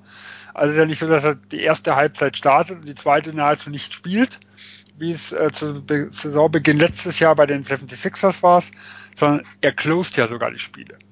Also gerade in den letzten beiden Spielen äh, war Augustin am Anfang des vierten Viertels drauf und so weiß ich, vier, fünf, fünf Minuten vor Schluss äh, wurden die zwei getauscht. Also ist Augustin raus äh, und Fultz rein und äh, gegen Dallas war es ja so, Augustin ist ziemlich schnell wieder reingekommen, weil von jeder nach ausgefault wurde. Aber Fultz war immer am Schluss mit drauf. Ähm, eigentlich muss ich ja sagen, ich, ich, also ich kann mir vorstellen, eines der größten Probleme ist das Shooting in der zweiten Fünf weil da läuft äh, nicht allzu viel zusammen. Und die zweite Fünf ist an sich ein Problem, weil man muss ja auch mal gucken, die, die Starting Five, die ist nicht so schlecht. Ähm, seit Fulls drin ist, sind sie bei minus 0,3 Net Rating. Wenn man jetzt DJ äh, statt Fulls mit reinnimmt, sind sie bei minus 2,4. Also das ist im Vergleich zum Gesamtnet-Rating von minus 4,7 deutlich besser. Äh, und ich kann mir halt vorstellen, wie gesagt, als Grund Nummer zwei, dass sie sich halt einfach erhoffen, langfristig, weil momentan ist Augustin auch nicht unbedingt eine Hilfe, ähm, mit der ähm, mit der Hereinnahme von Augustin in die zweite Fünf und mit dem Shooting, was er eigentlich bringen sollte, weil er hat im letzten Jahr noch 42 Prozent seiner Dreier getroffen und äh, das ist auch, finde ich, näher dran an dem Augustin, äh, den man so aus den letzten Jahren insgesamt kennt. Und dieses Jahr ist er bei 26, also 16 Prozent weniger. Aber dass man langfristig halt Shooting in die, in die zweite Fünf bringt, und ähm, in der ersten fünf sollte das auch hier in der Theorie, momentan funktioniert das nicht, ähm, etwas, etwas besser sein. Und natürlich ein Fulz ist auch jemand, der Penetration irgendwo bringt. Das kann, gerade weil je zum zweiten Mal kein gutes Jahr hat, äh, fehlt eigentlich komplett. Und äh, ich finde, was ich halt, was mir ganz gut gefällt, ist, äh, dass er auch den Schuss wieder ja, ohne Angst, sage ich mal, nimmt. Also man hat schon immer mal wieder mal auch mal einen Wurf gesehen, den er verweigert, aber das ist deutlich seltener geworden. Also gerade gegen Dallas hat er am Schluss einen Dreier genommen, gut getroffen hat er nicht, äh, aber das, das sind so Dinge, der, der Verteidiger war schon ein Stück weg, aber es ist nicht so, dass, dass er, dass er da Minuten, gefühlte Minuten äh, offen stand, so, so dieser Roger Rondo Dreier, wo er sagt, oh, kommt nicht doch noch jemand, kann ich nicht doch noch irgendwo hinpassen? Nee, muss ich jetzt nehmen sondern er hat in der Schlussphase einen Wurf mit Selbstvertrauen irgendwo genommen. Äh, auch wenn der Wurf noch relativ, sag ich mal, wackelig aussieht, äh, finde ich das schon ein Riesenfortschritt im Vergleich zum letzten Jahr. Äh, und was ich eigentlich, äh, ja, das macht aber eigentlich so, ja, so schockierend, warum Orlando so schwach dieses Jahr ist, weil im letzten Jahr war eigentlich die größte Problematik der, der zweite Aufbauspieler hinter DJ Augustin. Und dieses Problem soll zumindest deutlich kleiner geworden sein. Aber halt durch die Leistung ja der anderen Hoffnungsträger irgendwo sind die Problematiken ja eigentlich größer geworden. Und wenn man halt mal guckt, also die, die Dreierquoten sind eigentlich überhaupt nicht zu erklären. Das muss man ganz klar sagen. Also wie gesagt, Augustin 16 Prozent schlechter, Vucevic 16 Prozent schlechter, Ross 19 Prozent schlechter. Und Aaron Gordon sticht damit äh, mit ungefähr sieben Prozent schlechter ja sogar noch positiv hervor. Also ich, ich denke, wenn da irgendwann mal der Groschen fällt, werden noch ein anderes Orlando-Team. Äh, aber die, gut, wir sind im Osten, da geht das immer noch. Aber ich hatte jetzt so vor der Saison so neun Teams auf meiner Rechnung, was die Playoffs angeht. Und allzu lang darf das nicht mehr dauern, bis das mal wieder funktioniert wenn man jetzt, jetzt, sich jetzt das mal ansieht, Fultz versus Augustin, da hat sich ja durch die, durch die Line-Up-Änderung jetzt an der Produktion und auch an der Minutenverteilung jetzt nicht so viel geändert. Ich, ich vermute einfach mal, dass Steve Clifford sich dabei gedacht hat, dass Fultz, auch wenn jetzt DJ Augustin vielleicht mehr Drives hat, aber dass Fultz einfach durch seine Schnelligkeit mehr beim Drive einfach mehr respektiert wird und dass er, dass es vielleicht dadurch dann mehr Räume gibt. Ähm, das Kontra ist natürlich, dass er jetzt zwar den Dreier nimmt, aber ihn immer noch nicht gut genug trifft, äh, dass der halt respektiert wird. Deswegen die Gegenspieler gehen weiterhin unter jeden Block durch. Ähm, das macht es dann auch nicht weiter äh, leichter für jemanden wie Nikola Vucevic, wenn er dann ähm, das Pick and Pop spielt mit Fulls. Also das ist, ja, da gibt es schon noch einige Baustellen. Und ich weiß es auch nicht, wo man jetzt ansetzen soll. Ob, ob vielleicht mehr Pick and Roll gespielt werden sollte mit Aaron Gordon zum Beispiel, dass er dann rauspoppt. Aber die Problematik ist ja, solange sie so von außen treffen, äh, brauchst du die Schützen ja nicht respektieren. Also da, da ist es ja taktisch immens schwierig, da irgendwie jetzt Räume zu schaffen, wenn halt einfach der, die freien Dreier nicht bestraft werden. Ja. Und ich glaube deswegen, wir werden auch wirklich erst wissen, wie gut oder schlecht äh, Orlando äh, sein wird, wenn sich zumindest diese Werte mal ein bisschen normalisieren. Ich sag mal, von, von einem gewissen Rückschritt in der Hinsicht konnte man ja gerade bei, bei Augustin Woods und Ross, die so ihr Karrierejahr letztes Jahr hatten, ausgehen. Dafür hast du genug junge Leute gehabt, die eigentlich einen Schritt nach vorne machen sollten. Also gerade in Jonathan Isaac, also was der defensiv spielt zum Beispiel, das ist ja absolute Bombe und nicht nur in dem Dallas-Spiel, wo man es in Zahlen gesehen hat. Äh, auch in, in, vielen anderen Aktionen, wie aktiv der ist, dass der von draußen bis, äh, bis die Big Man alles verteidigen kann. Also da kommt man defensiv absolut in Schwärmen. Aber da hat man ja schon, also bin ich schon davon ausgegangen, dass eine Steigerung äh, der jungen Leute und äh, sagen wir mal dem der Lösung auf der Backup Point Guard, also dass man halt nicht mehr ähm, ein, ein, äh, ein Grant sieht wie im letzten Jahr, äh, dass das irgendwo die Regression mindestens ausgleicht. Aber die Regression, die momentan da ist, ist einfach derzeit viel zu groß. Äh, und wenn sie, wie gesagt, so weiter schießen, dann haben sie keine Chance. Also sie sind ja vom zweitschlechtesten Offensivteam. Also ich habe jetzt nicht Clean the Glass, sondern ich habe die NBA-Statistiken genommen. Äh, wo waren sie? Mit dreieinhalb Punkte weg. Vom Mittelfeld sind es fast elf. Und wenn man einfach mal guckt, vom Mittelfeld bis in die Spitze sind es gerade mal fünf bis sechs Punkte. Also das, die sind doppelt so weit weg vom Mittelfeld wie die Mittelfeld von der Spitze. Also da muss offensiv halt noch einiges passieren. Äh, und trotzdem sind die Spiele ja eng, die Orlando spielt. Also ja nicht so, dass sie gnadenlos abgeschossen werden, sondern es sind sechs Clutch Games gewesen, die sie hatten. Da stehen sie eins zu fünf. Äh, also sie haben, glaube ich, von den ersten, ich weiß nicht, wie in den letzten zwei Spielen war, aber in den ersten sechs Spielen habe ich mal eine Statistik äh, gehört, dass sie mit, in fünf Spielen mit einer Führung ins letzte Viertel gegangen sind. Also sie sind ja schon in den Spielen mit drin, äh, trotz dieser katastrophalen Leistung. Aber wenn da halt mal der Dreier fällt, dann will ich halt mal wirklich sehen, wie das Potenzial wirklich aussieht des Teams, weil momentan spielen sie halt weit unter ihren Möglichkeiten und wie gesagt, äh, vollkommen unverständlich, was da abgeliefert wird.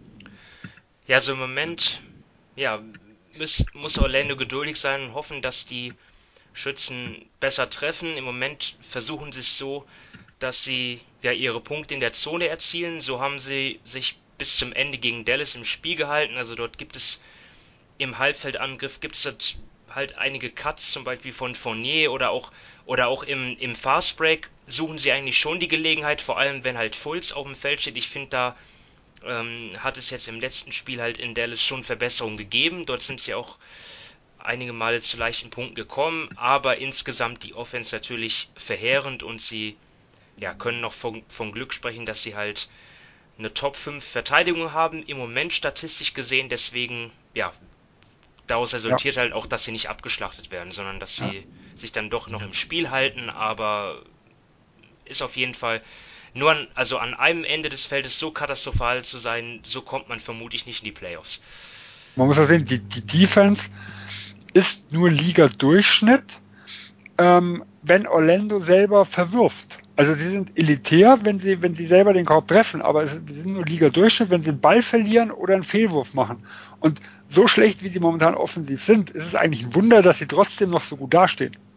Ja. Äh, in der Defensive. Weil da ist ja noch immenses Potenzial nach oben, wenn einfach die Offensive ein bisschen besser funktioniert. Äh, denn der Unterschied ist, wo habe ich hier? Ähm, sie, sie lassen nur 0,95 Punkte pro Possession zu, wenn sie selber zuvor den Korb getroffen haben.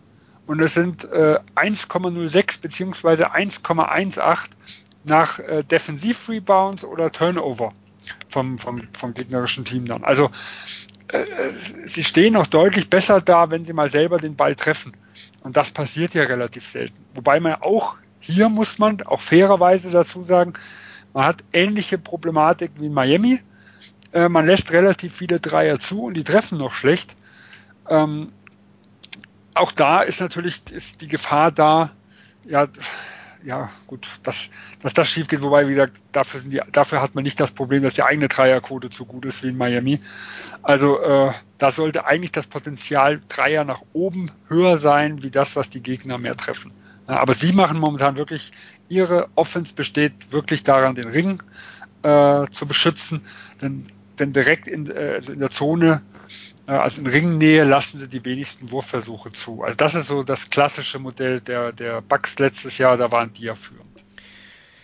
Dann gehen wir über zum letzten Thema, nämlich den Portland Trailblazers beziehungsweise der Verletzung von Zach Collins und ja, Portland hat im Moment eine große Problematik und das ist ähm, die Verletzung vor allem halt auf den großen Positionen. Sie haben jetzt erst drei ihrer acht Spiele gewonnen bislang und das, obwohl Damian Lillard und CJ McCollum zusammen 50 Punkte pro Spiel beisteuern. Also da kann man schon sagen, ja, viel mehr können die eigentlich nicht leisten und es reicht aber trotzdem nicht. Und auf den großen Positionen sind sie halt arg ersatzgeschwächt. Zach Collins war jetzt der neueste Ausfall, Schulterverletzung bis zu vier Monate raus, also drei bis vier Monate, kommt dann also erst kurz vor Ende der regulären Saison zurück. Und Dominik, das ist, glaube ich, auch wenn er jetzt in den ersten, die paar Spiele, die er gemacht hat, jetzt nicht überragend aufgelegt hat, aber das, ja, da ist auch schon wieder ein, ein Spieler weg, der ihnen 20 Minuten gibt. Ja, definitiv, ihm gehen einfach die Leute aus. Also eben Collins ist jetzt monatelang weg, Nukic ist verletzt und sie sind ja sowieso jetzt nicht so mega gut besetzt, sage ich mal, auf den großen Positionen oder auch auf dem Flügel. Also ihnen fallen jetzt genau da die Leute weg, wo sie sich eigentlich nicht leisten können, dass da ja die Spieler wegfallen. Jetzt muss halt Hassan Whiteside noch mehr spielen. Der punktet zwar schön und der reboundet super, aber er hat halt keinen positiven Effekt auf das Spiel an sich. Das ist nie gut und ja, eben, ich meine, man, man hat es ja schon ein bisschen, ich glaube, so, man hatte so ein bisschen eine Vorahnung mit dem langen Nurkic-Ausfall, mit, mit dem Abgang, mit dem Abgang von Aminu. Da fallen dann einfach Stützen weg, gerade defensiv, die dem Team enorm weitergeholfen haben. Jetzt kommen natürlich Leute da auf die Position wie ein Whiteside, der blockt und so weiter, aber der defensiv halt rumhüpft wie so ein Gummiball. Und dann hast du noch eben ähm, ja Mario Hesonia, der natürlich defensiv zum Beispiel auch nicht da rankommt, was Amino gezeigt hat. Also sie sind da auf den Positionen schon schwächer geworden. Dadurch hat man sich natürlich auch einiges von Zach Collins erhofft und erhoffen müssen eigentlich auch.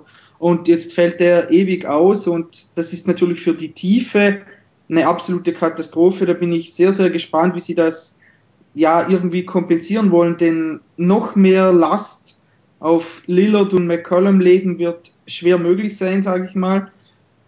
Und sonst wird es einfach relativ eng mit, mit diesem Kader, denn ja, es ist jetzt wirklich, sie sind da von, von der Breite her im Vergleich zu anderen Teams schlechter besetzt und wenn dann die großen Leute ausfallen, dann müssen halt solche wie Scala Bissier einspringen und ja, ich weiß nicht, ob, ob, ob das irgendwie das Erfolgsrezept für, für ein Playoff-Team im Westen dann sein sollte.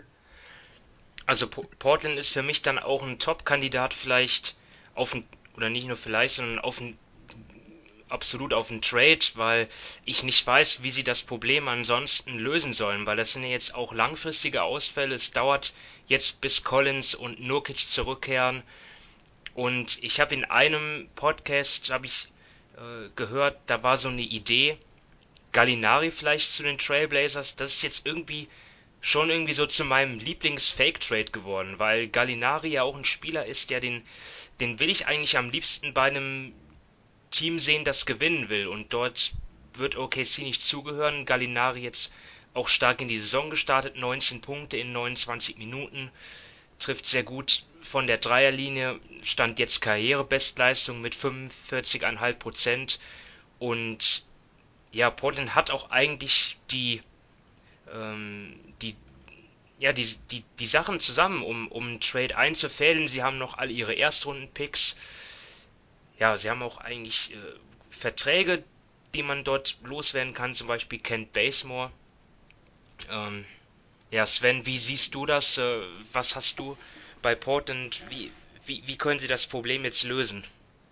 Also momentan haben sie halt wirklich ein Problem, weil gerade wo Whiteside das Spiel ausgefallen ist, da ist ja Anthony Tolliver gestartet, äh, neben Mario Hesonia, das war dann quasi die Big Man-Rotation. Äh, also das ist nicht wirklich vielversprechend. Ich glaube, also ein Trade hat zumindest Neil O'Shea nach einer öffentlichen Aussage ausgeschlossen. Er hat gesagt, ich wär, wir werden Zach Collins nicht ersetzen. Jetzt äh, mag man davon halten, was man will. Und Murray hat auch gesagt, wir, wir traden Chris Paul nicht und kurz darauf war er weg oder DeRozan mit, mit Masai Ujiri. Also ich würde dadurch das nicht ausschließen.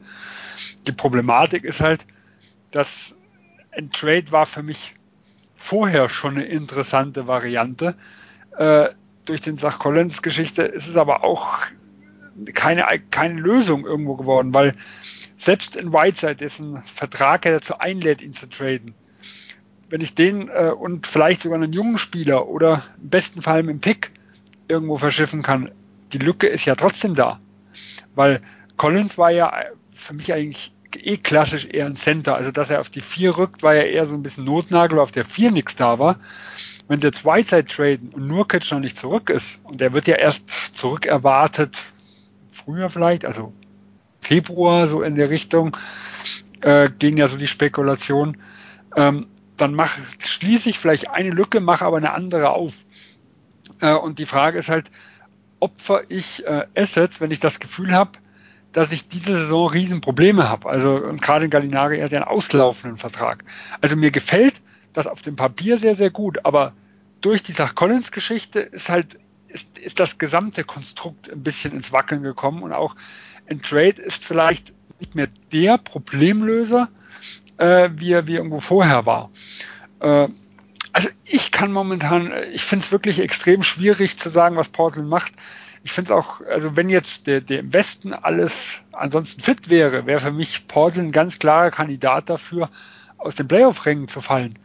Wir haben natürlich das Glück, die Kings strugglen, Golden State ist weg, äh, New Orleans hat ja auch mit Verletzungssorgen irgendwo zu. Also die Konkurrenz lässt ja auch irgendwo federn. Aber sie müssen sich auf jeden Fall noch einiges einfallen lassen, weil ich sehe da schon, schon extreme Schwierigkeiten auf sie zukommen, mit dieser momentan Big Man-Rotation durch die gesamte Saison zu gehen, falls Nurkic wirklich noch einige Monate äh, fehlen sollte und vielleicht auch nicht fit zurückkommt.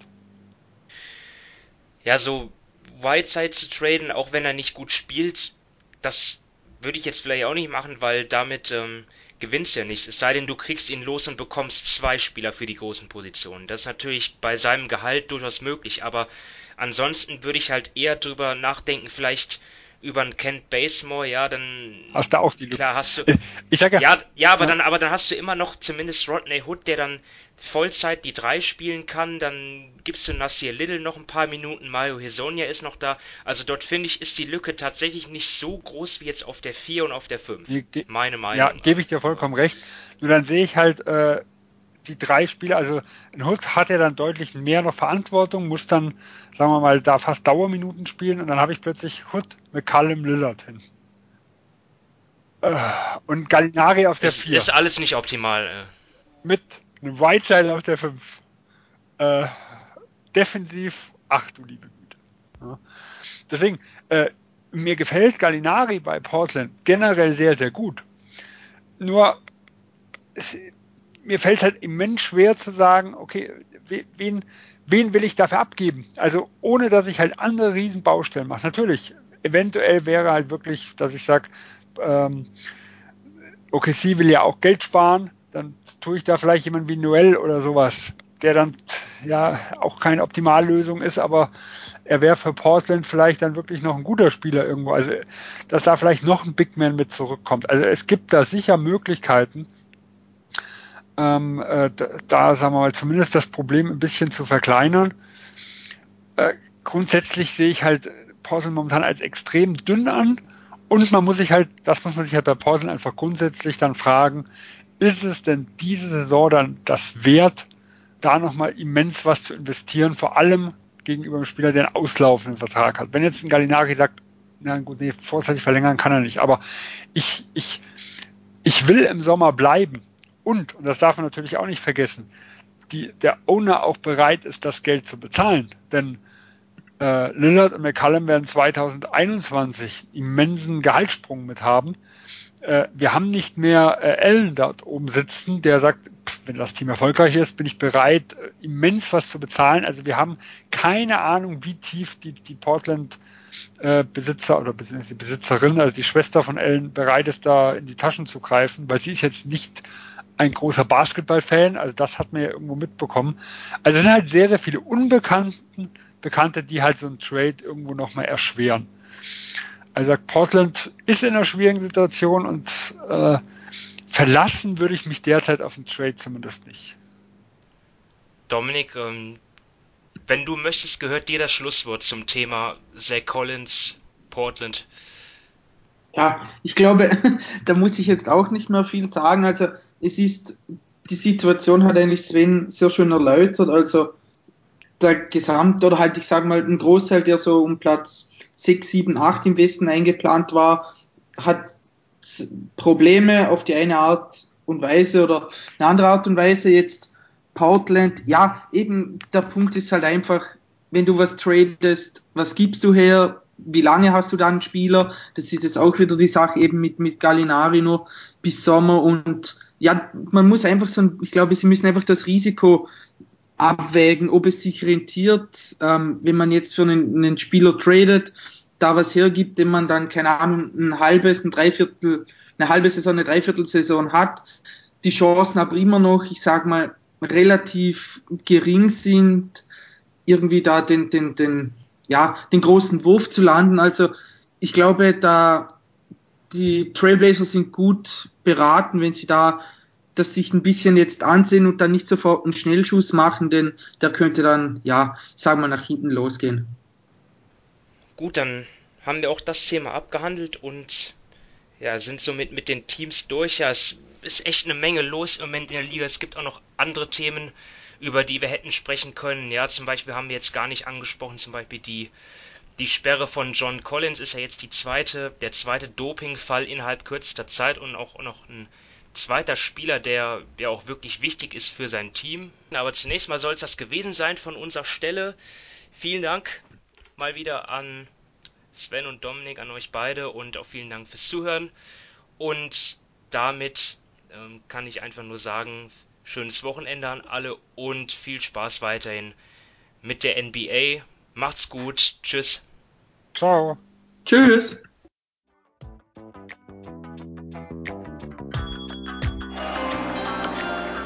With the ninth pick in the 1998 NBA Draft. Ball ist bei Nowitzki, da muss er hin jetzt. Und verteidigen! Verteidigen jetzt! Es ist schlicht und ergreifend der einzig wahre Hallensport.